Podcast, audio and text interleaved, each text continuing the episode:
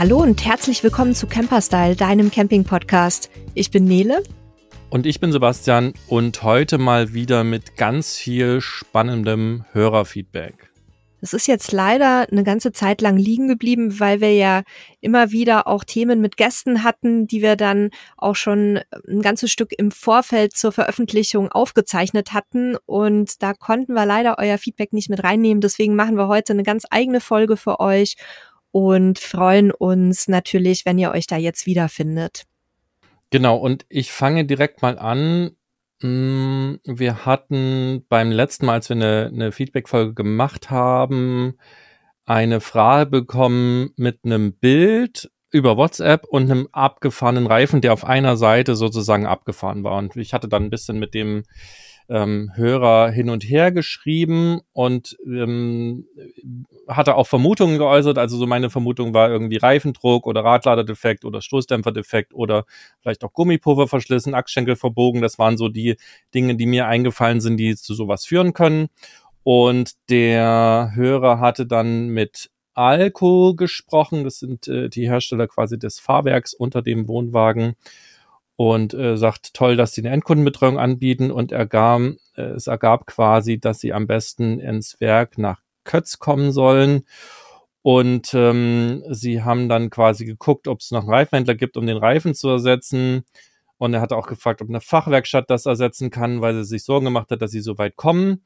Und weil sie vor allen Dingen halt auch noch eine Reise vor sich hatten und die Fachwerkstatt aber auch nicht so richtig weiterhelfen konnte. Und da hatten wir aber auch keine Idee mehr dazu.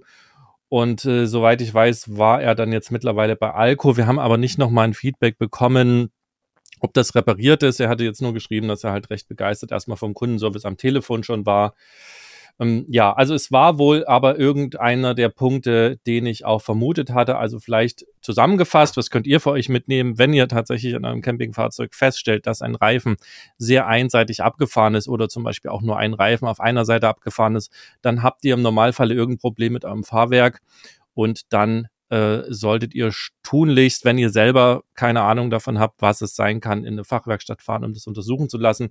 Das kann sich halt schon sehr stark auf die Fahrsicherheit auswirken, was ja nicht nur euch gefährdet, sondern unter Umständen auch andere gefährdet. Deswegen ist es durchaus sinnvoll, da zügig zu reagieren und nicht irgendwie noch ewig lange weiterfahren. Und im Zweifel, wenn die Werkstatt dann sagt, jo, das ist das und das, könnte aber noch nach Hause fahren, dann ist das alles in Ordnung. Da hat dann Fachmann drüber geguckt. Ähm, ist immer noch besser, als wenn man selber mit seinem vielleicht nicht vorhandenen Wissen oder Laienwissen quasi entscheidet. Ja, vielleicht gibt's da ja noch mal ein Update dazu, wenn der Kollege das dann hört, der uns da geschrieben hatte. Ähm, gerne noch mal melden. Dann ein ganz spannendes Feedback, eine ganz tolle Zuschrift nochmal von Udo.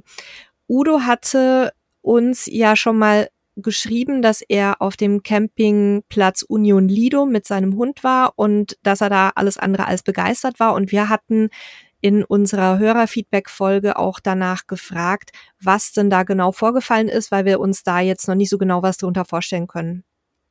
Und Udo hat uns jetzt sehr ausführlich geantwortet. Ich musste an der einen oder anderen Stelle ein bisschen schmunzeln, weil es sehr pointiert formuliert wurde. Ich lese aber jetzt die ganze Mail nochmal vor, weil ich glaube, dass dieser Erfahrungsbericht vielleicht für andere Hundehalter, die dort einen Urlaub planen, ganz spannend sein kann. Hallo Nele, hallo Sebastian. Da ihr ja im letzten Podcast nach meiner genauen Einstellung zum Hundeknast Union Lido gefragt habt, hier mein zugegeben subjektiver Bericht. Weil ich weiß, dass ihr beide zurzeit ziemlich eingespannt im Rahmen des Caravansalons seid, so lang ist es leider schon her, habe ich eine grobe Übersicht im Text dieser Mail geschrieben um, und die genauere Aufstellung als PDF angefügt zum späteren Lesen. Wie in meiner letzten Mail schon geschrieben, ich stehe euch für alles, was Camping und Hund betrifft, zur Verfügung. Vielen Dank, Udo, da kommen wir auf jeden Fall nochmal auf dich zu. Wir haben da auch ein paar Ideen. Udo hat auch ein Foto mitgeschickt äh, von einem zuckersüßen Buddy, dem Malteser. Der ist ganz kleines, süße, weißer Wuschel. Ähm, jetzt aber hier zum Dogcamp Union Lido. Auf dem Platzplan sieht man, dass der Stellplatzbereich mit Hund nur zehn Prozent des Campingplatzes ausmacht. Normal kein Problem. Ist zum Beispiel auf La Ballena Alegre in Spanien ja ähnlich. Mit einer gravierenden Ausnahme, man darf auf Union Lido den Dockbereich mit dem Hund nicht verlassen. Auch nicht mit dem Hund im Korb, zum Beispiel auf dem Rad oder im Bollerwagen oder ähnlichem. Bedeutet, dass man den Campingplatz nur durch eine kleine Hintertür verlassen kann. Alle weiteren Aktivitäten auf dem Platz kann man nur ohne Hund machen. Für uns blieb nur die Trennung vom Ehepartner. Einer nimmt den Hund, der andere geht über die Shoppingmeile oder ins Wasserparadies oder zur Animation oder oder. Natürlich ist das Alleinlassen des Hundes auf dem Stellplatz für uns sowieso ein No-Go, auch nicht erlaubt. Bedeutet in der Realität, ich bezahle alle angebotenen Leistungen des Platzes, kann davon aber nur zehn Prozent ausnutzen.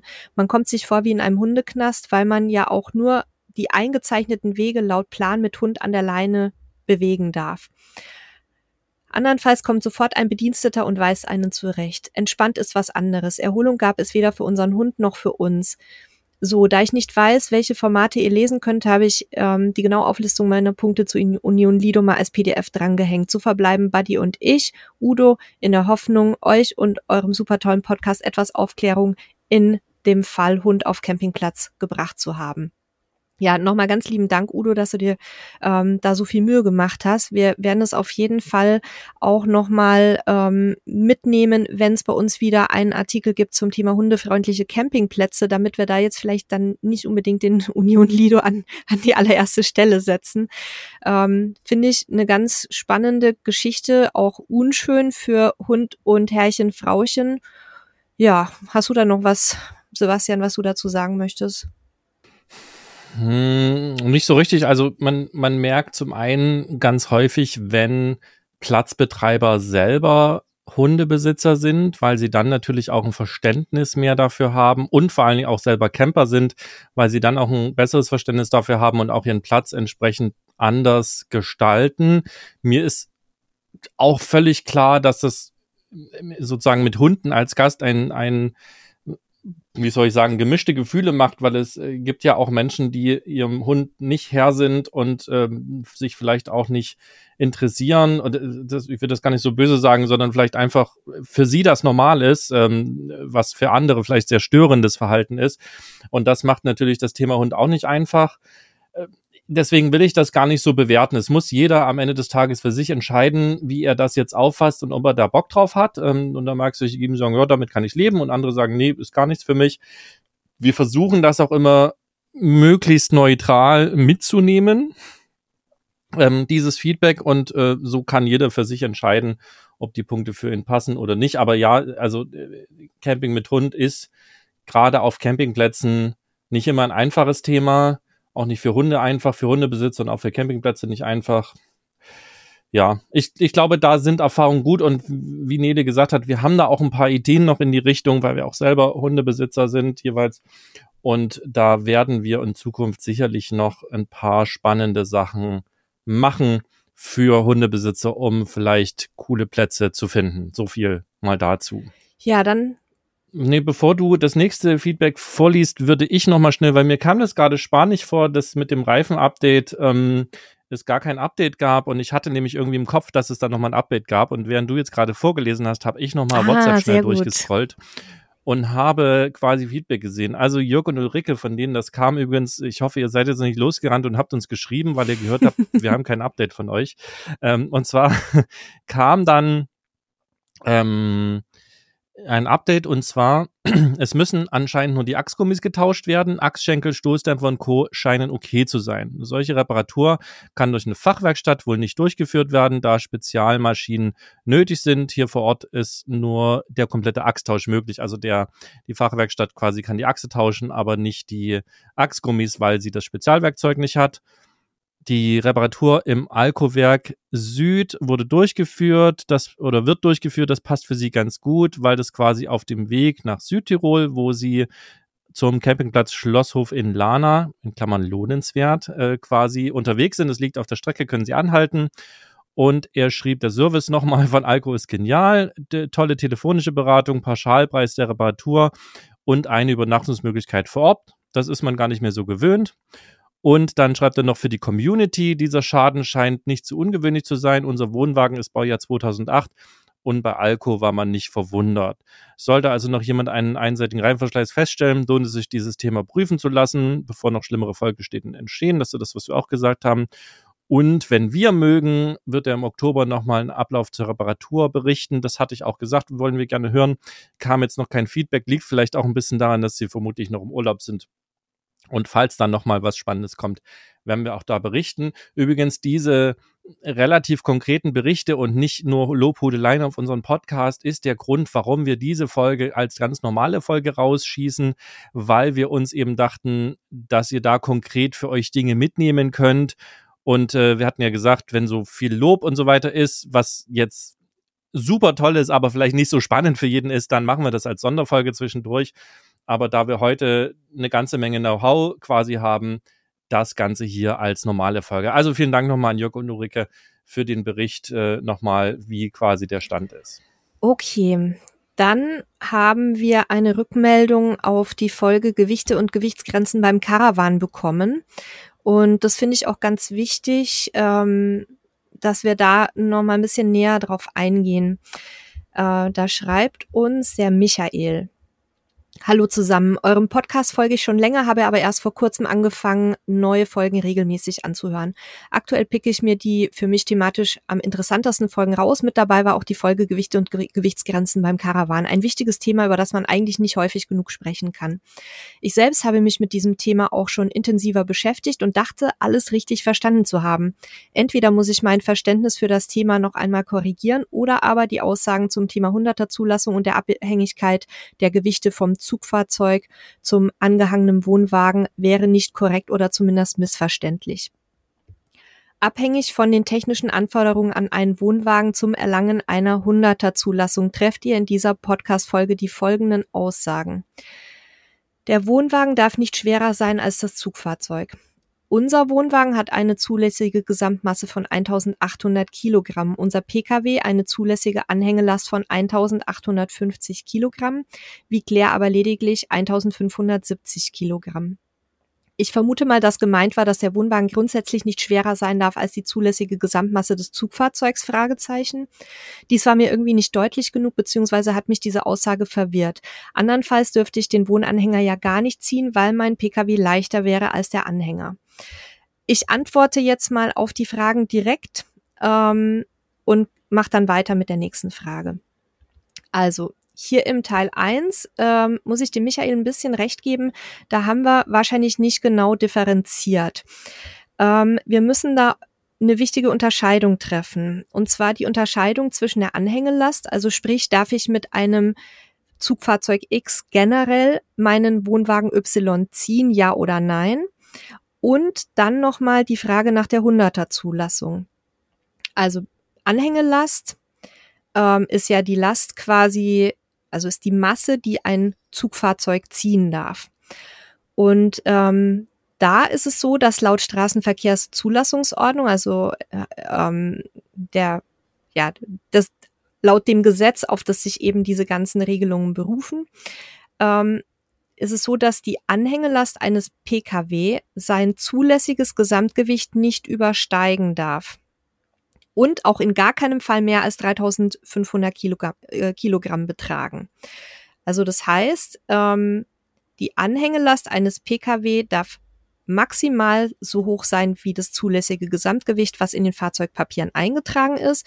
Und ähm, die Anhängelast des Pkw kann man dann eben äh, übertragen auf die zulässige Gesamtmasse beziehungsweise das tatsächliche Gewicht des Wohnwagens. Bei der Anhängelast ist es so, dass das wirkliche Gewicht des Wohnwagens im beladenen Zustand zählt. Ähm, das heißt, wenn ihr zum Beispiel ein Fahrzeug habt, was eine etwas niedrigere Anhängelast hat als das zulässige Gesamtgewicht eures Wohnwagens, dann fahrt ihr einfach mal mit dem beladenen Wohnwagen auf die Waage und guckt, was hat der wirklich für ein Gewicht dort stehen. Und dann kann es sein, dass ihr trotzdem mit eurem Pkw den Anhänger ziehen dürft, solange alle anderen Gewichtsgrenzen eingehalten werden. Ähm, beim Geländewagen oder SUV und LKW ist es so, dass die, der 1,5-fache Wert des ähm, zulässigen Gesamtgewichts des Zugfahrzeugs als Grenzwert gilt.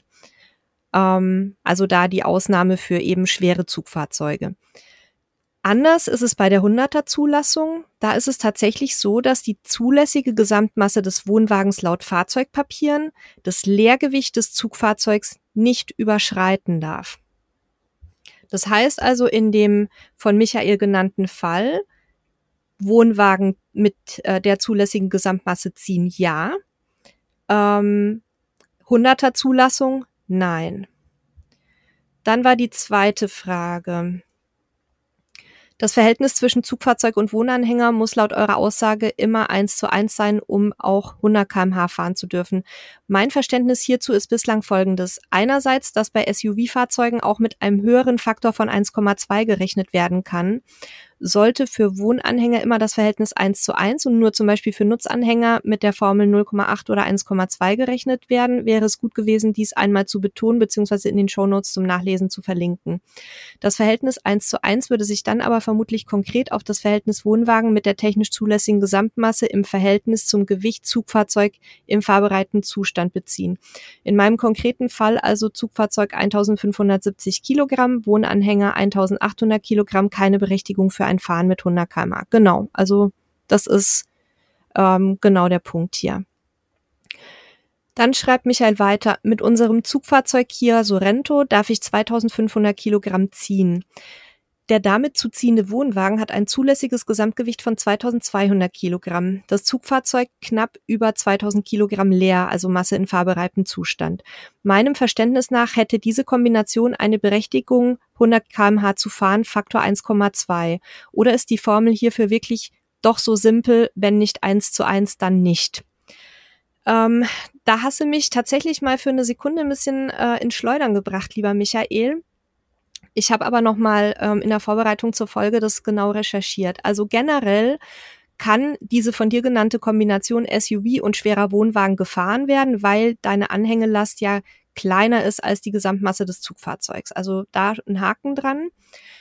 Ähm, ein Punkt der 100er Zulassung wäre erfüllt, und zwar, dass das Zugfahrzeug weniger als 3,5 Tonnen maximale Gesamtmasse ähm, besitzt sofern eben alle anderen Kriterien wie Reifenalter, Anti-Schlingersysteme und so weiter ebenfalls passen. Aber ich war und bin mir sehr, sehr sicher, dass der Faktor 1,2 nicht für Wohnwagen gilt, sondern nur für andere gebremste Anhänger. Ich habe da in verschiedenen Quellen nochmal sehr intensiv nachgelesen und ähm, finde diesen Faktor nirgendwo im Zusammenhang mit SUV, Geländewagen und Wohnwagen, obwohl ich auch mal irgendwas so im Hinterkopf rumschwirren hatte dazu. Ähm, ich verlinke dir und auch allen anderen, die es interessiert, einmal eine Tabelle vom TÜV. Ähm, da steht auch äh, die Unterscheidung zwischen Wohnwagen und anderen gebremsten Anhängern mit Stoßdämpfern. Und ich habe dabei auch einen älteren Eintrag in einem Forum gefunden, ist aus 2014, aber da hat sich meines Wissens ähm, seither auch inhaltlich nicht viel geändert. Ähm, da ging es um einen 2,5 Tonnen Anhänger, mit dem der Nutzer gern 100 kmh fahren würde. Und er schreibt hier, fälschlicherweise war ich von einem Faktor 1,1 beziehungsweise 1,2 beim Verhältnis Leergewicht Zugfahrzeug ähm, zulässiges Gesamtgewicht Wohnwagen eben bei schwerem Zugfahrzeug ausgegangen. Ähm, und er schreibt ja auch, das gilt ja aber eben nicht für Wohnwagen, sondern nur für sonstige Anhänger. Deshalb ist die Auswahl an Zugfahrzeugen schon arg eingeschränkt. Also, wie gesagt, ähm, Unterscheidung ist immer wichtig. Bei der Anhängelast geht ganz viel. Da muss man dann nur schauen, dass ein bisschen vielleicht Puffer für Überholung und Steigungen und sowas mit drin ist. Aber eben die 100er Zulassung, die ist doch relativ limitiert, gerade was schwerere Wohnwagen angeht. Wir hatten übrigens dasselbe Problem bei unserem äh, Wohnwagen und dem letzten Zugfahrzeug. So, langer Monolog. Langer Monolog liegt aber daran, dass Nele in dem Bereich bei uns die Expertin ist, weil ich äh, mangels Anhänger mich auch damit nicht auseinandersetzen muss und möchte. Und ja, danke nochmal fürs Recherchieren. Mir kam gerade die Idee, wir haben ja auch einen Artikel zu diesem ganzen Thema. Vielleicht sollten wir den bei uns auf Camperstyle nochmal um ein paar Beispiele, so vielleicht auch Extrembeispiele ja. ergänzen. Ähm, damit, damit das, also weil das ja wirklich nicht ganz einfach ist, damit es auch für Leute klarer ist, ah, guck mal hier, das Beispiel ähm, kann funktionieren oder nicht. Das können wir uns ja mal mitnehmen, wenn wir den wieder überarbeiten dass wir da einfach Beispiele mit reinnehmen. Also für euch da draußen, wir haben zu vielen dieser Themen natürlich auch einen Ratgeberartikel bei uns auf Camperstyle, den wir auch im Normalfall in den Shownotes verlinken. Und da nehmen wir uns jetzt mal mit, dass wir da noch ein paar Beispiele mit reinschreiben. Liest du doch schon mal ähm, das nächste Feedback vor und ich schreibe schon mal mir das in die Redaktionskonferenz rein. Genau so machen wir das. Ähm, das nächste Feedback ist relativ kurz und zwar kommt es vom Carsten und er sagt äh, erstmal danke für euren Podcast, äh, macht ihr gesamt gesehen sehr gut. Ähm, Feedback am Ende der Folge würde er begrüßen. Ähm, er hört uns oft beim Joggen mit Hund und da kann ich äh, kann er vorspulen, aber schlecht beziehungsweise nur umständlich am Handy Kapitel auswählen. Und wir sollen weiter so machen. Das mit dem Feedback haben wir ja quasi für uns gelöst. Wir haben entschieden, wir machen das häufig in eigene Folgen beziehungsweise wenn dann am Ende. Vielleicht habt ihr es auch gemerkt, die letzten paar Episoden haben wir auch mit Kapitelmarken gearbeitet. Also das wollen wir jetzt auch so beibehalten, dass ihr also besser durchnavigieren könnt und auch skippen könnt, wenn euch was nicht gefällt oder auch nochmal zurückspringen könnt, so dass wir also da hoffentlich insgesamt äh, besser benutzbar quasi für euch alle werden. Ja, dann kam noch eine Antwort auf eine Frage, die wir auch irgendwann mal in der Hörerfeedback-Runde gestellt hatten, und zwar, ob euch das Thema Arbeiten im Campingfahrzeug interessiert. Da schreibt Heike, hallo ihr beiden, ein kurzes Feedback zu eurer Frage. Ja, sehr relevantes Thema. Höre darüber sehr gern mehr von euch. Ich selbst lebe und arbeite seit Mai 22 Vollzeit im Van Detlef Sunlight und viele andere Menschen tun das ja auch. Mag euren Podcast sehr und könnte mir vorstellen, dass euch auch viele andere Menschen gern zuhören, die in ihrem Campingfahrzeug nicht nur Urlaub machen. Liebe Grüße, Heike. Da würde ich sagen, machen wir nochmal eine eigene Folge. Mindestens eine. Ich glaube, da können wir auch so, sogar eine kleine Serie machen. Äh, vielleicht schreibst du uns auch nochmal, Heike, wenn du Lust hast, ähm, welche Aspekte dich daran besonders interessieren oder auch ihr alle anderen. Was interessiert euch daran genau? Also ist es eher so die Arbeitsorganisation, ist es das Thema Internet, ähm, digitale Struktur? Ähm, was fällt dir noch ein, Sebastian, was man da noch besprechen könnte? Ja, ich, ich wollte gerade eigentlich generell sagen, wir haben ja schon mal drei Folgen, glaube ich, gemacht, Arbeiten von unterwegs und wie wir so arbeiten. Da könnt ihr schon mal eine ganze Menge mitnehmen. Was, was mir so gerade äh, eingefallen ist zu diesem Feedback und was das, was du gesagt hast, zum Teil mitnimmt, wir können ja noch mal eine Folge oder vielleicht werden es auch zwei, das müssen wir schauen, machen, wo wir quasi unsere konkreten äh, ich sag mal, Workflows, Hacks, Tools vorstellen. Also was weiß ich, wie wir das mit dem Internet gelöst haben, relativ kurz und knapp, weil auch dazu gibt's Folgen, wie wir, wenn der Tisch unbequem ist, mit dem Laptop arbeiten, wie wir Dinge organisieren. Also so würde ich sagen, unabhängig davon, schickt uns natürlich gerne auch vielleicht mal, wenn ihr Vollzeit unterwegs seid und arbeitet oder auch manchmal oder auch äh, das vorhabt, mal so Homeoffice im Wohnwagen zu machen oder sowas, also Mobile Office ist ja dann, ähm, äh, schickt uns doch mal eure Herausforderungen, die ihr mhm. habt oder seht.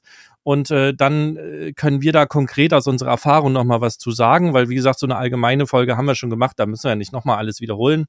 Aber ich glaube, konkrete Praxisgeschichten schweben mir so vor, die wir da noch mal zusammentragen. Da müssen wir uns aber auch ein bisschen vorbereiten, um wirklich alles aus unseren Köpfen rauszukriegen, was wir da so an, an Kleinigkeiten auch haben, die sich im Laufe der Zeit entwickelt haben. Ne? Ja, aber, aber gerne wirklich, also konkrete Fragen von euch, ähm, für die wir dann vielleicht Lösungen finden können gemeinsam. Das fände ich jetzt auch spannender, als nochmal das zu wiederholen, was wir in Teilen schon gemacht haben. Und wenn ihr uns das schicken wollt, dann entweder in den Show Notes findet ihr einen WhatsApp-Link, den könnt ihr anklicken, könnt uns dann, wenn ihr es am Handy macht, direkt, also geht WhatsApp auf, dann könnt ihr uns direkt eine Nachricht schicken. Oder ihr schickt uns eine E-Mail an podcast.camperstyle.de ähm, oder ja, die Kommentarfunktion, die gibt es gerade noch nicht, deswegen kann ich auf die noch nicht verweisen. Also ihr konntet bis jetzt auch unsere Shownotes kommentieren.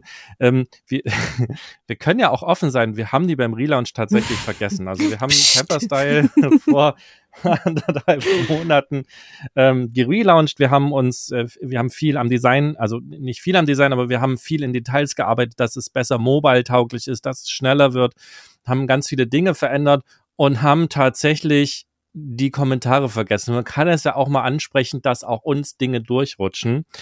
Aber sehr und, selten. Ähm, und wollen das natürlich wieder bringen, weil auch ihr habt das sehr intensiv genutzt, um uns Feedback zu geben. Und äh, so ist es uns auch aufgefallen, weil, weil ich mich irgendwann gewundert habe, sag mal, warum kommentiert eigentlich keiner mehr? Und wollte mir das dann angucken, ob es da vielleicht irgendwie ein Problem im Formular gibt und habe gesehen, oh, wir haben die Kommentare vergessen. Ja. Naja, Mm. also Shit happens. das passiert eben auch. Genau, deswegen aktuell WhatsApp oder, oder uns eine E-Mail schicken und vielleicht, ähm, naja, ich weiß nicht, zum Erscheinen der Sendung wird es dann nicht wieder Nee, gefixt sein, aber wir nicht. arbeiten daran, ähm, dass ihr quasi dieses, dieses, diesen Rückkanal zu uns auch wieder bekommt. Und wie gesagt, schickt uns da quasi einfach die, die Dinge, die euch äh, an Herausforderungen sind, die ihr gern wissen wollt, die, die euch vielleicht auch schon passiert sind, zum Thema Mobile Office, unterwegs arbeiten und so weiter einfach mal zu. Ja, Ja, lese ich mal das nächste Feedback vor. von deinem Namensvetter.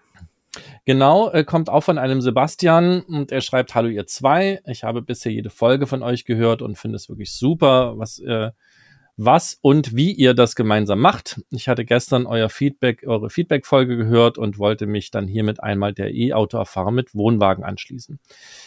Ich fahre seit 2020 rein elektrisch mit Wohnwagen in den Urlaub. Ich fahre einen Tesla Model X mit einem Fendt äh, Tendenza 650, also die Anhängelast entsprechend ausgereizt bei Fahrten in den Urlaub, in Klammern nachgewogen.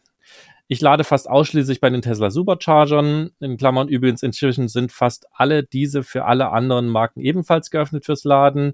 Je nachdem greife ich sonst noch auf Ionity zurück, falls es mal nicht anders möglich ist. Aufgrund der Größe des Wohnwagens, in Klammern 864 Zentimeter Gesamtlänge, also 8,64 Meter, hänge ich jedes Mal ab beim Laden, in Klammern problemlos aufgrund Mover. Außerdem fahre ich die Nacht durch, denn äh, dann kann ich meistens quer vor den Ladern stehen, da ich dann niemanden behindere. Der Verbrauch liegt beim Doppelten im Vergleich zum Solobetrieb. Aufgrund von vielen Kurztrips übers Wochenende und Fernbeziehungen, in Klammern Schweiz-Deutschland, Neben der Urlaubsfahrt fahre ich im Jahr circa 60.000 Kilometer. Alles rein elektrisch. Fahrt, äh, falls ihr also weitere Fragen zum Thema habt, kommt gern auf mich zu. Freitag bin ich dann auch in Düsseldorf auf dem Caravansalon. Eventuell sieht man sich. Viele Grüße, viel Spaß weiterhin. Also ihr seht, wie lange das Feedback jetzt schon hier bei uns in der Watteschleife gehäng gehangen hat. Der Caravansalon ist ja jetzt schon eine Weile her. Ja, und der war auch sehr, sehr anstrengend. Also sorry, Sebastian, ähm, dass wir uns nicht bei dir gemeldet haben in der Zwischenzeit. Was ich total interessant finde an, an dieser Zuschrift ist, dass es da um einen, in Anführungszeichen, richtigen Wohnwagen geht. Wir hatten ja bisher ähm, beim Feedback zum Thema E-Mobilität und Wohnwagen hauptsächlich Leute, die sehr kleine und leichte Wohnwagen fahren, bis hin zu wirklich so Mini-Wohnwagen. Und ich würde tatsächlich mal ähm, gucken, ob wir den Sebastian uns vielleicht mal ins Studio holen, ähm, damit er über seine Erfahrungen berichtet, weil so die, ähm, die Meinung landläufig ist ja nach wie vor, ja gut, ein kleiner Wohnwagen oder Mini-Caravan geht vielleicht gerade noch mit dem E-Auto, aber so ein Tendenza ist ja ein richtiges Dickschiff, der ist nochmal deutlich größer als das, äh, der Wohnwagen, den wir jetzt hier haben. Und da ist schon teilweise so ein bisschen grenzwertig mit unserem Zugfahrzeug, was ein Diesel ist. Also da würde ich gerne nochmal, Sebastian, wenn du Lust hast, über deine Erfahrungen berichten. Ähm, vielleicht unser Sebastian, nimmst du mal Kontakt auf zu dem Kollegen, dass wir, dass wir da mal eine Folge planen? Ich nehme mal Kontakt auf. Ich äh, muss erst mal gucken, wie uns das Feedback geschickt hat. Ich glaube, es WhatsApp. kam per Steht hier. Genau. WhatsApp. Ja, habe Ach stimmt, habe ich sogar reingeschrieben. Ähm, warte, ich pack gerade mal die Nummer noch mit in die Notizen dazu. Und ja, kann ich natürlich hier gerade nicht. Egal, ich habe es gesehen. Wir, also Sebastian, falls du uns hörst, wir wollen, äh, wir wollen dich. Gerne auch mal im Podcast. Ähm, wir werden Kontakt zu dir aufnehmen und äh, dann mal gucken, weil ich das auch sehr spannend finde mit einem mit einem großen Wohnwagen und also wir müssen auch nicht reden, ob elektrische Fahrzeuge die Zukunft sind oder nicht. Ne? Also ja, wir werden noch eine Weile auch Verbrenner haben, aber wer jetzt noch der Meinung ist, dass, dass Verbrenner die Zukunft sind und Elektro nicht, der der hat es quasi nicht nicht aufgepasst, weil letzten Endes haben alle Hersteller entschieden, relativ zügig bis ein bisschen länger äh, wird der Verbrenner äh, beendet werden. Und das haben gar nicht unbedingt Gesetzgeber entschieden, sondern das haben die Hersteller für sich selber entschieden, weil sie einfach sehen, dass das Thema Verbrenner endlich mhm. ist. Ne? Also und deswegen machen wir auch relativ viel mittlerweile mit Elektromobilität, auch wenn es gerade im Campingbereich gefühlt noch so ein bisschen nischig ist, aber gerade diese Themen zeigen ja, wie gut es funktionieren kann. Sicherlich vielleicht mit ein bisschen Umdenken und Umstellen, das ist aber immer bei neuen Sachen so. Deswegen ähm, sehr gerne kommen wir drauf zurück, hören wir uns an und sprechen mal mit dir in einer Folge dazu. Ja, dann noch mal eine Zuschrift von äh, Nina zum Thema mobiles Arbeiten. Also auch Nina wünscht sich eine, äh, also ein bisschen mehr Info nochmal zum äh, Arbeiten im Wohnwagen, Wohnmobil. Sie ähm, plant derzeit für sich und ihre kleine Tochter einen Wohnwagen anzuschaffen, schreibt, bisher bin ich lediglich ein Campingkind und möchte nun auch meiner Tochter die Möglichkeit geben, die große Campingwelt kennen und lieben zu lernen. Die finale Entscheidung, einen Wohnwagen zu kaufen, ist im Frühjahr entstanden, als wir von der Firma die Info bekommen haben, ab Juli ähm, bis zu drei Tage die Woche mobil von irgendwo in Deutschland arbeiten zu dürfen. Somit würde ich mich sehr über eine Folge ähm, zum Thema mobilen Arbeiten freuen. Derzeitige Pflichtlektüre ist euer tolles Buch. Das finde ich sehr schön, liebe Nina. Lies fleißig weiter und empfehle es natürlich auch gerne anderen Campern. Ja, die, das nächste Feedback kommt von Holger, auch per WhatsApp reingegangen und er schreibt, Hallo ihr zwei, ich habe gerade mit viel Interesse eure Folge zur Caravan-Messe in Düsseldorf gehört. Von mir jetzt gerade Sebastian die Ergänzung, das war die Vorab-Ankündigung, wo wir so ein bisschen erzählt haben, was wir gerne äh, uns angucken wollen. Und als ihr auf den Sunlight Cliff zu sprechen gekommen seid, habe ich spitze Ohren gemacht ich bin bisher davon ausgegangen, dass Sunlight gar nicht auf der Messe ist. Da ich selber großer Sunlight-Fan bin und mittlerweile auch einen Cliff fahre, bin ich sehr daran interessiert, wo der Cliff auf der Messe zu finden ist. Wir werden am Samstag und Sonntag auf der Messe sein und uns über eine kurze Info freuen. Liebe Grüße, Holger. Wir hatten auch Holger dann relativ schnell geschrieben, dass äh, wir Sunlight leider auch nicht finden konnten. Wir haben gedacht, sie sind da. Wir hatten das so interpretiert.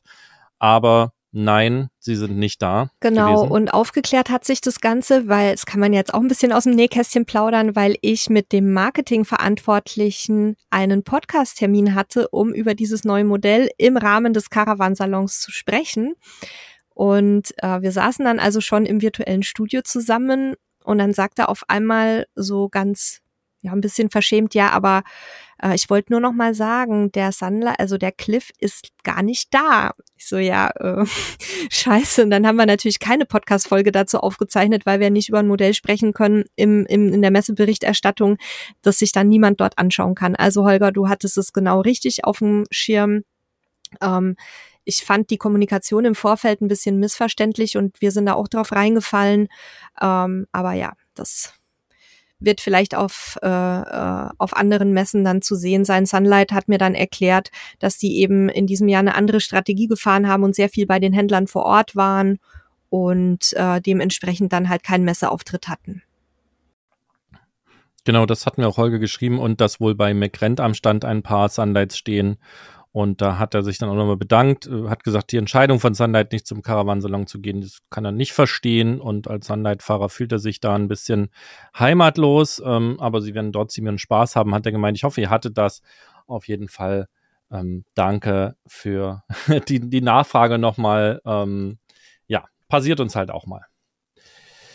So, dann haben wir eine Anfrage bekommen, die konnten wir, glaube ich, nicht so richtig beantworten. Ähm, trotzdem lesen wir es mal vor. Ähm, hallo, ja, die, die Anfrage ist schon irgendwie komisch gewesen. Ähm, ich glaube, dass der, dass der Kollege, der uns angeschrieben hat, äh, quasi nicht wusste, dass wir Camperstyle sind, sondern hat gemeint, wir sind der Hersteller seiner Satellitenanlage. Vielleicht ist die, äh, ist quasi die Nachricht doch einfach amok gelaufen, er wollte es woanders hinschicken.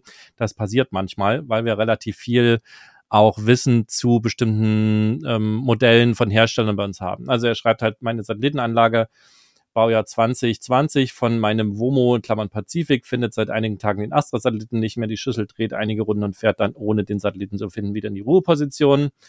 Es ist immer freies Gelände und auch sonstige Hindernisse sind nicht vorhanden. Woran liegt dieses Problem? Ist ein Update zu machen oder was kann ich machen? Die Kabelanschlüsse wurden überprüft, sind okay. Es liegen auch 12,5 Volt am Steuergerät an.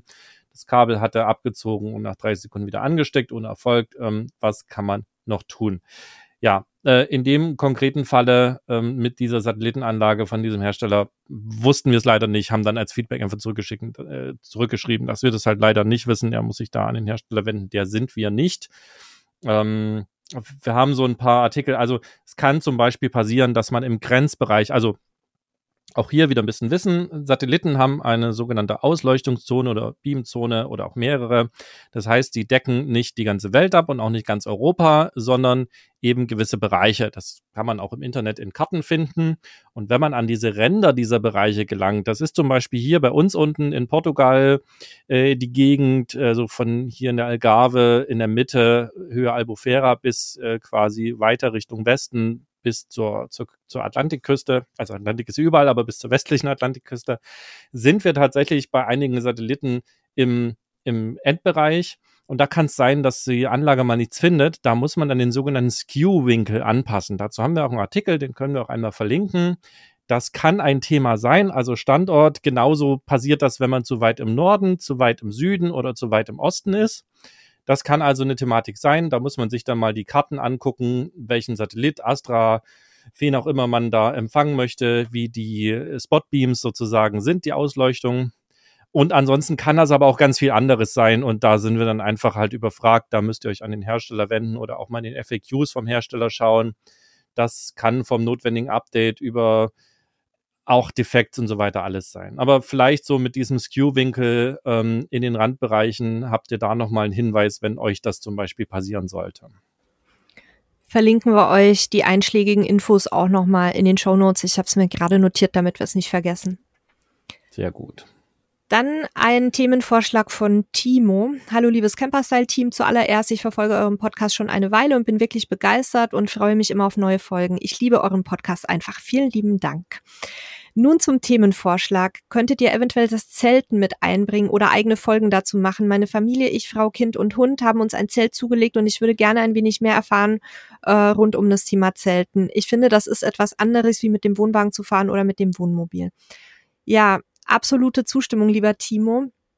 Warum ähm, das bei uns bisher sehr vernachlässigt wird, ist einfach, dass weder Sebastian und Stefanie noch Halil und ich Zelter sind und wir einfach dazu auch nicht so viel beitragen können inhaltlich.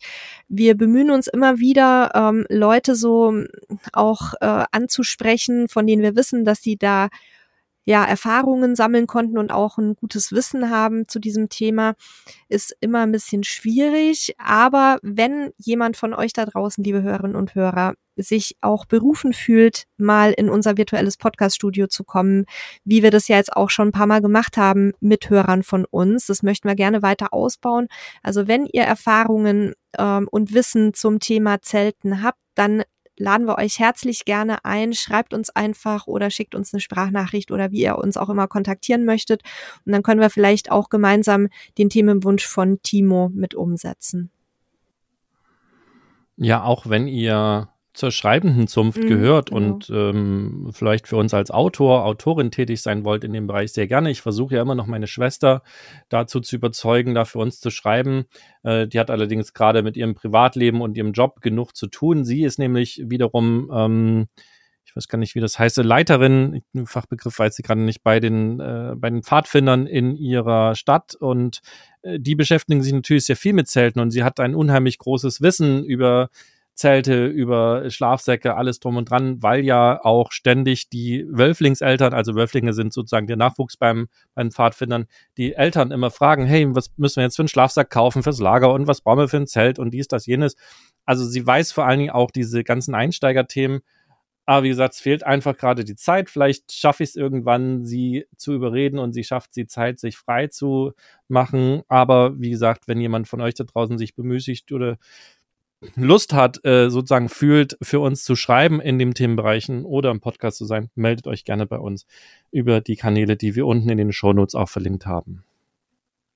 Ja, ein weiterer Themenvorschlag von Silvia. Ich habe leider äh, verpasst, den ganzen Text der Nachricht hier in unseren Notizen reinzupacken. Aber Silvia hatte sich gewünscht, dass wir mal eine Folge machen zu Alexa im Wohnmobil. Und ich meine mich zu erinnern, dass ich Silvia auch geantwortet hatte und äh, ihr gesagt habe, dass du, lieber Sebastian, das mit Sicherheit sehr gerne machst als äh, kleiner Alexa-Nerd. Und das möchte ich jetzt einfach nochmal an dich weitergeben, dass wir das mal einplanen. Wir können das, also ich glaube, eine, eine ganze Folge werden wir nicht dazu füllen, aber wir, ich würde es einfach mal thematisch auf die nächste Folge mitnehmen. Wir haben uns ja schon Gedanken gemacht, was wir da äh, inhaltlich machen und ich denke, da ist noch ein bisschen Zeit und da werden wir mal das Alexa-Thema ein bisschen ausrollen, was wir damit gemacht haben und was man so machen kann. Ähm, ja, würden wir quasi so mal mit in die nächste Folge mit reinnehmen. Dann haben wir von René aus Jena ein Feedback bekommen. Und zwar hat er ähm, zum Thema Wohnwagen, Wohnmobil gebraucht kaufen. Äh, und zwar in der äußerst interessanten Folge vom 17.10. habt ihr ausführlich über Hilfestellung zum Kauf eines gebrauchten Wohnmobils. Übrigens äh, 17.10.2020, also jetzt schon zwei Jahre her, äh, drei Jahre her, äh, in den Shownotes habt ihr auf eine Übersicht an Dingen verwiesen, die beim Kauf erfragt bzw. beachtet werden sollten. So eine Art Checkliste. Leider sind diese Dokumente nicht mehr aufrufbar. Könnt ihr mir bitte kurz mailen. Und ähm, vielen lieben Dank für die Hilfe und noch hoffentlich ganz viele hilfreiche Podcasts. Und ähm, Neda hatte ihm dann zurückgeschrieben, vielen Dank für deine liebe Nachricht. Selbstverständlich schicken wir dir gerne nochmal unsere Infos zum Thema einzelne Daten, wie zum Beispiel Preise sind gegebenenfalls nicht mehr so aktuell, weil der Artikel schon etwas älter ist, aber grundsätzlich Tipps zur Besichtigung haben sich verändern und hat eben nochmal Artikel weitergeschickt, die verlinken wir euch auch nochmal in den Shownotes, also Wohnmobil gebraucht kaufen, Ratgeber und Tipps haben wir geschrieben. Wir haben nochmal den Podcast verlinkt wir haben das Thema Wohnmobil kaufen, Vorüberlegung, Ratgeber von Camperstyle und auch nochmal eine Checkliste, Wohnwagenübergabe vor dem Kauf. Also alles sozusagen rund um das Thema Kaufen, Verkaufen. Und es ist ja häufig das, was wir auf der Käufer- und Verkäuferseite schreiben, auch für die andere Seite spannend. Deswegen eben alle Artikel. Und ähm, dann hat Daniel noch geschrieben, die Preise fangen sich übrigens jetzt wieder an, etwas einzupendeln. Wir haben vorhin zwei Podcast-Folgen Messerückblick, also die habt ihr mittlerweile auch schon gehört, oder wenn nicht, hört sie euch nochmal an, aufgenommen, in denen das auch zur Sprache kam. Und äh, ja, momentan kann man schon wieder ganz gut verhandeln. Also der, der Jürgen Rode von Bomo hatte da äh, ein bisschen was zu den Preisen gesagt. Und wir werden auch nochmal demnächst, es gibt noch keinen konkreten Termin, uns mit Kollegen zusammentun und mal generell über das Thema Pricing und Preise im äh, Camping-Sektor sprechen. Äh, ja, und äh, ganz viel Erfolg sozusagen bei der Suche nach deinem Traumfahrzeug. Also, wie gesagt, wir verlinken auch nochmal alle Sachen hier. Wir haben es dem äh, Hörer auch schon per E-Mail geschickt. Manchmal wollen und können wir halt nicht warten, bis wir wieder eine Hörerfeedback-Geschichte machen, weil das ja dann auch ab und zu mal zeitkritische Sachen sind. Ähm, deswegen, ja, sind wir da mit manchen eben auch außertourig so ein bisschen in Kontakt. Dann von unserem lieben ähm, Podcast-Kollegen Jan vom Abgefahren Podcast. Ähm, da waren wir ja auch schon zu Gast und, äh, und die Kollegen bei uns und haben uns auch auf der Messe getroffen. Und Jan schreibt, ich höre gerade die Episode mit dem Hörerfeedback. Beim Thema Wurstfänger hat Nele es richtig erkannt. Ähm, da hatten Sebastian und ich eine kleine Diskussion, was ein Wurstfänger in der Toilette sein soll. Ähm, Jan schreibt, wir haben mal eine komplette Episode dazu gemacht und Axel sowie Thomas haben den ständig in Benutzung. Da ich im Auto unterwegs bin, kann ich jetzt die Episodennummer nicht raussuchen, aber da beschreiben wir sehr gut, wie das funktioniert und haben auch eine Bauanleitung, die wir gerne zur Verfügung stellen. Ähm, lieber Jan oder liebe andere Kollegen vom Abgefahren Podcast, wenn ihr diese Folge hört, dann schickt uns doch gerne nochmal die Folgennummer äh, oder den Link zu, ähm, dann würden wir das in den Show Notes auch verlinken. Ich werde parallel nochmal suchen, aber ihr habt ja auch schon so viel gemacht und ich bin nicht sicher, ob ich da so fündig werde, wenn die Folgenbeschreibung ähm, da nicht ganz eindeutig sein sollte, was das Thema angeht. Ja, dann haben wir ein Feedback von Sebastian. Ich äh, will jetzt gerade nicht schnell im WhatsApp rumklickern, ob es derselbe Sebastian von vorhin ist oder ein anderer. Ähm, und zwar schreibt er, Hallo Camperstyle-Team, in eurem Podcast Messerückblick geht es kurz auch um das Thema Offroad und Offroad-Wohnwagen. Natürlich gebe ich euch recht, nicht jeder nutzt diese Fahrzeuge artgerecht. Klar. Äh, wie viele nutzen ihr 6000 Euro E-Mountainbike in Klammern Fully denn artgerecht? Ja, bin ich beide, die sich regelmäßig auf der Straße rumdüdeln. Und äh, zur Frage, warum auf diesen Fahrzeugen große Stollenreifen verbaut sind.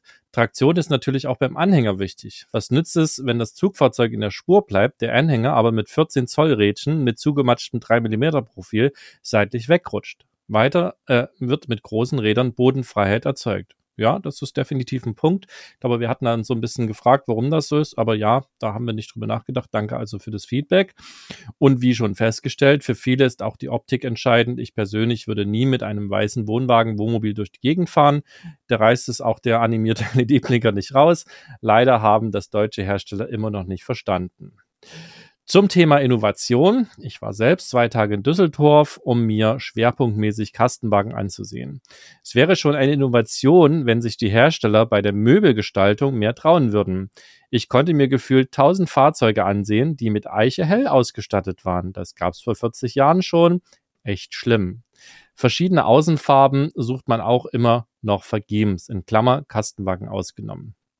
Weiter sind viele Ausbauten sehr schlecht gemacht, von Spaltmaßen bei Schubkästen über wackelige faltbare Türen bei Raumbädern. Hier hat man den Eindruck, dass äh, diese Gegenstände kein Jahr überleben. Aber es werden 80.000 Euro fällig, Corona hin oder her, das geht gar nicht. Dann doch lieber die Offroad-Anhänger mit robuster Ausstattung. Damit komme ich sogar dank wenig Überhang eine steile Rampe hoch, ohne dass die weiße Pappe wegfliegt. Von einem tollen Innendesign bis auf wenige Ausnahmen habe ich leider nichts gesehen. Zum Podcast, der gefällt mir sehr gut. Ich kann, äh, euch kann man super zuhören. Viele Grüße, Sebastian. Ja, was sollen wir sagen? Ne? Camperstyle ist, ist, ist gekommen, um Camping bunt zu machen. Uns ist dieses Thema auch ja aufgefallen und wir thematisieren das ja auch immer wieder.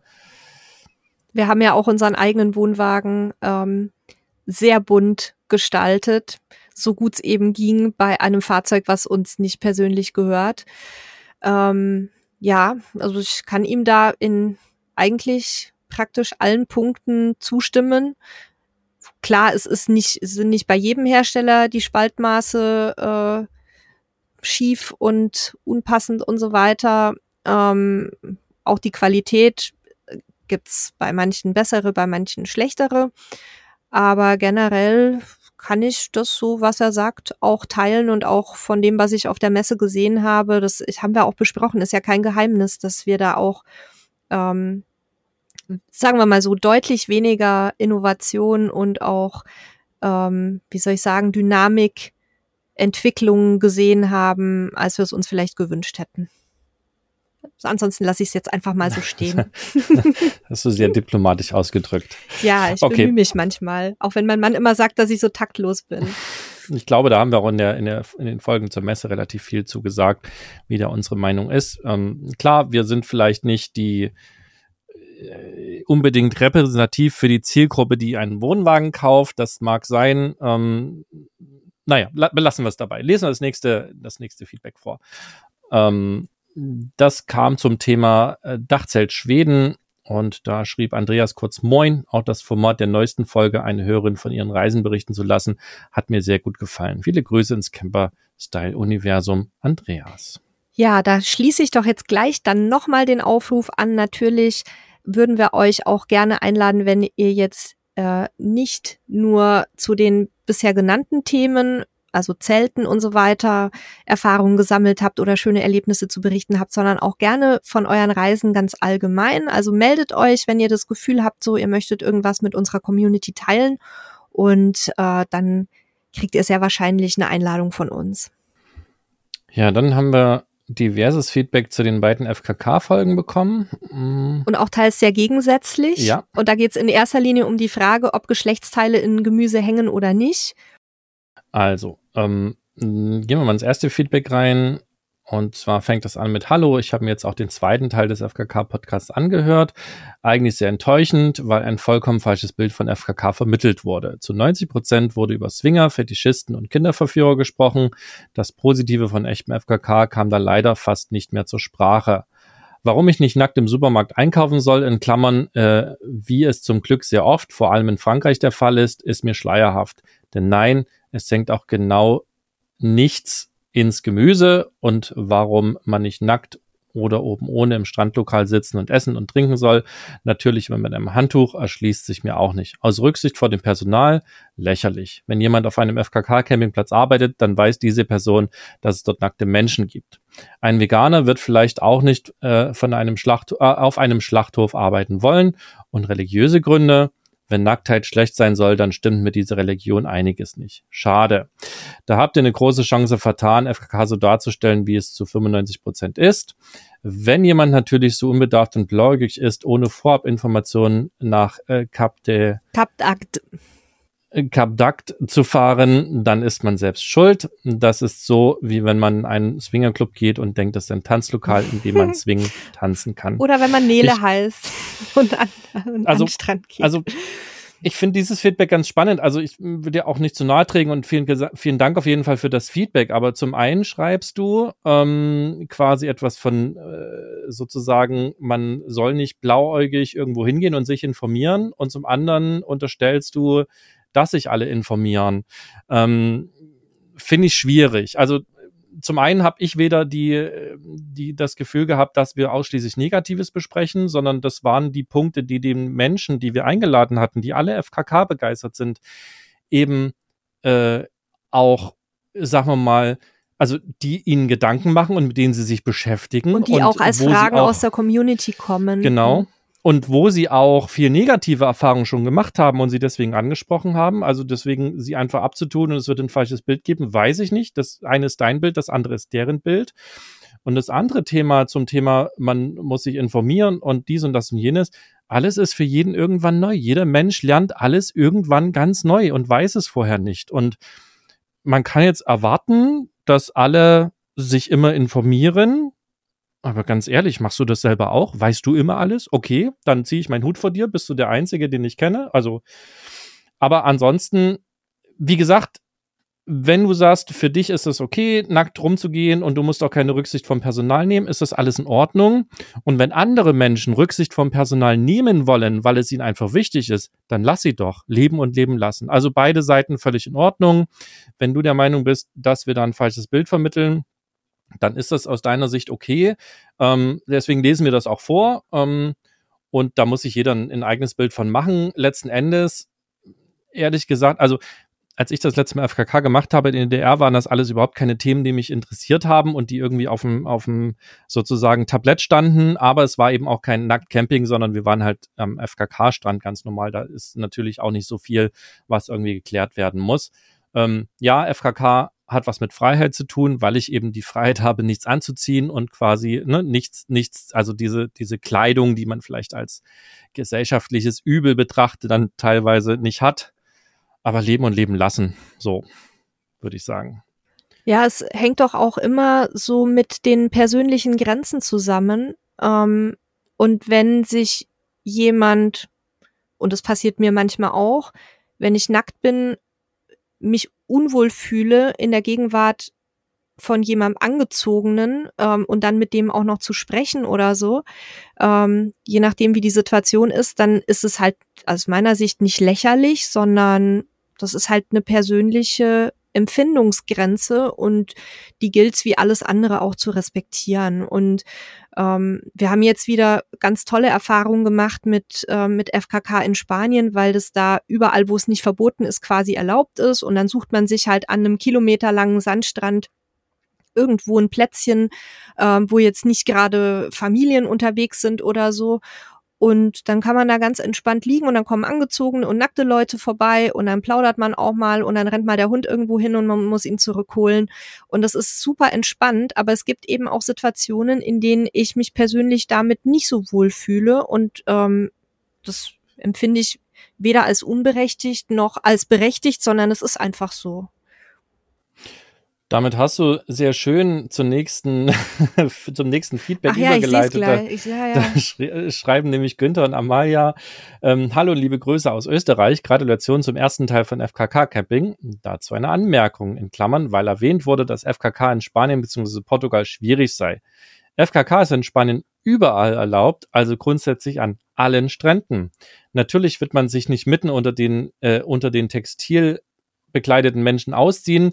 Aber wenn man ein bisschen weitergeht, gibt's fast überall die Ja. Möglichkeit, nackt in der Sonne zu liegen und zu baden. In Portugal ist schwieriger, das stimmt, aber viele Strände sind so weitläufig, dass man meist leicht einen Platzsaal am Strand oder den Dünen findet. Liebe Grüße, macht weiter so und bitte mehr FKK. Zu Portugal kann ich sagen, man findet, wenn man ein bisschen guckt, auch bei Google Maps ganz viele Informationen, ob ein Strandbereich FKK ist oder nicht. Ähm, das sind meistens hier tatsächlich die ähm, Männer, die Männer lieben, die da relativ offen mit umgehen und das Mhm. auch bei Google Maps in die Bewertungen schreiben. Ähm, aber da kann man sich ganz gut orientieren, wo das also grundlegend auch kein Thema ist. Ich ehrlich gesagt habe ich keine Ahnung, wie das hier ist, erlaubt, nicht erlaubt, aber ich weiß, dass es auch hier in Algarve an ganz vielen Stränden da Bereiche gibt, wo das einfach gemacht wird. Ich weiß nicht, wie das in der Hauptsaison ist, wenn es rappelvoll ist. Keine Ahnung, da bin ich selber nicht am Strand, weil das macht überhaupt keinen Spaß. Aber, aber in der Nebensaison ist es an relativ vielen Stränden auch mh, weit verbreitet. Und wie gesagt, die Leute suchen sich ein bisschen die abgelegeneren Ecken und ähm, legen sich dann da in die Sonne. Ja, also vielen Dank nochmal für den Hinweis, ihr beiden. Ähm, war jetzt auch was, was, was mir jetzt irgendwie in Spanien wieder klar geworden ist, ähm, weil wir sind ja jetzt gerade auch da unterwegs. Und da war das echt super toll. Also man hat dann auch teilweise Familien gesehen, da war der Papa und das Kind FKK und die Mama hatte was an oder umgekehrt. Also da durchmischt sich das auch ganz schön und da guckt auch keiner doof. Dann nochmal ein WhatsApp zum Thema FKK. Moin Camperstyler, nette FKK-Doppelfolge mit durchaus einigen Schmunzlern. Für mich ein Thema, mit dem ich trotz grundsätzlichem Interesse wohl niemals eigene Erfahrungen machen werde. Meine Frau landete im ersten Leben versehentlich mal auf einem FKK-Platz in Kroatien und ist bis heute traumatisiert von männlichen Geschlechtsteilen, die im Supermarkt in den Tomaten baumelten. Für sie daher klar, nie wieder. Viele Grüße, Andrea. Tja, also so unterschiedlich können die Wahrnehmungen sein, ne? Und, und daran sieht man ja auch wieder, dass es eben Grenzen gibt, so was ich vorhin gesagt hatte, die für manche Menschen halt unangenehm sind, wenn die überschritten werden. Ja, und da sollte man auch ein bisschen Verständnis für haben und eben auch Rücksicht nehmen. Und dann kann das generell sehr gut funktionieren. Das gilt übrigens nicht nur für FKK, sondern fürs ganze Leben.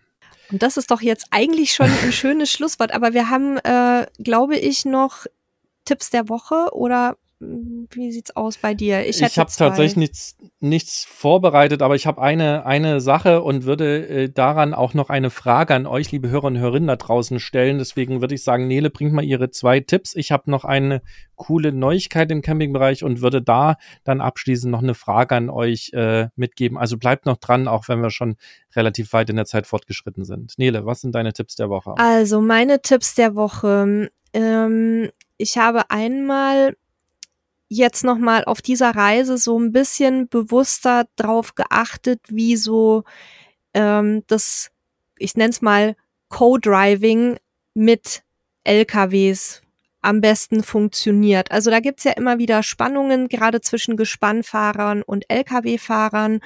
Da gibt's dann manchmal unschöne Wettrennen im Schneckentempo und äh, Auffahren und Lichthupen von beiden Seiten und so weiter. Und ich muss sagen, dass ähm, das jetzt gerade so auch auf der letzten etwas längeren Fahrt für mich sehr angenehm war.